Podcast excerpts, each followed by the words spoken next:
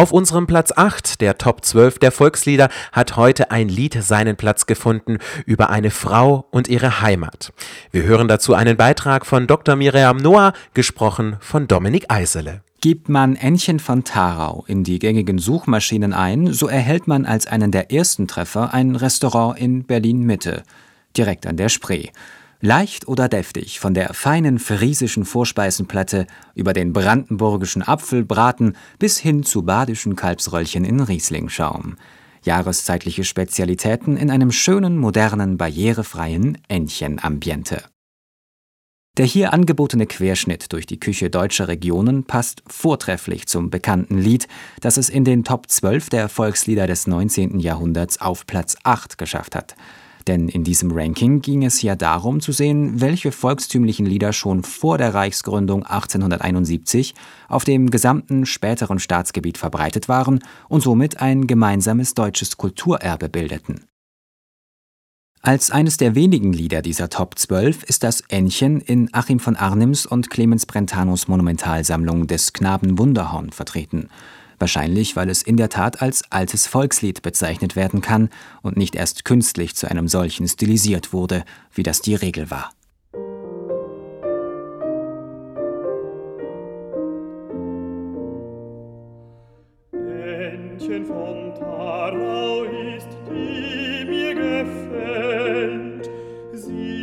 Mein Leben, mein Gut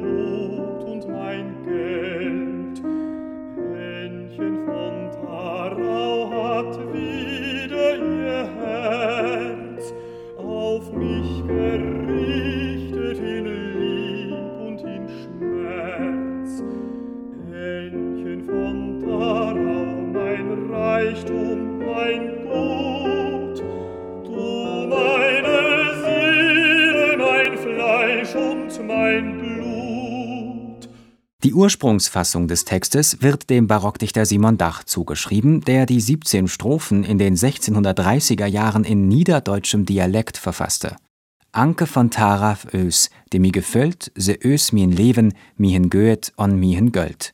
In dieser Form erschien das Lied mit einer barocken Vertonung erstmals 1642 im Druck. Johann Gottfried Herder übertrug den Text ins Hochdeutsche und nahm ihn 1778 in seine wegweisende Volksliedsammlung auf. Beides wichtige Schritte, das Lied im gesamten deutschen Sprachraum, also weit über das ostpreußische Tharau hinaus, populär zu machen. Was die Melodie angeht, so haben wir heute automatisch Friedrich Silchers Vertonung für vierstimmigen Männerchor im Ohr, die er um 1826 verfasste und die die älteren Vertonungen verdrängt hat. Käm alles Wetter gleich auf schlagen, wir sind gesinnt beieinander zu stehen.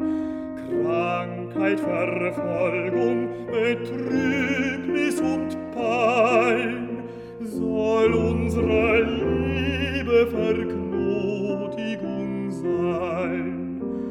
Händchen von Tarau, mein Reichtum, mein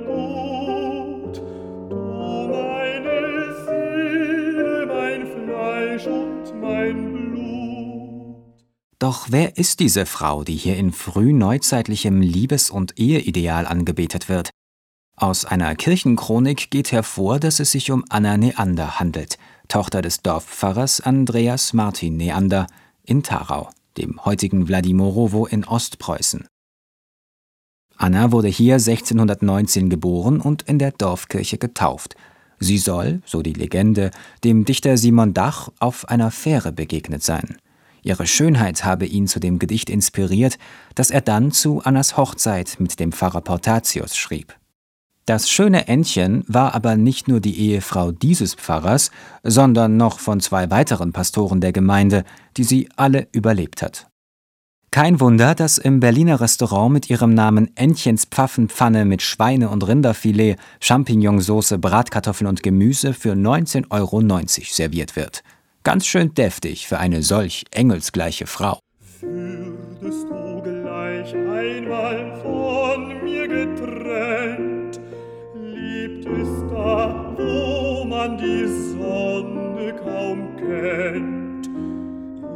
Ich will dir folgen durch Wälder und Meer, Eisen und Kerker und feindliches Heer. Männchen von Tarau, mein Licht, meine Sonne, mein Leben schließt sich um deines herum. Ännchen von Tharau, unser Platz 8 der Top 12 Volkslieder des 19. Jahrhunderts.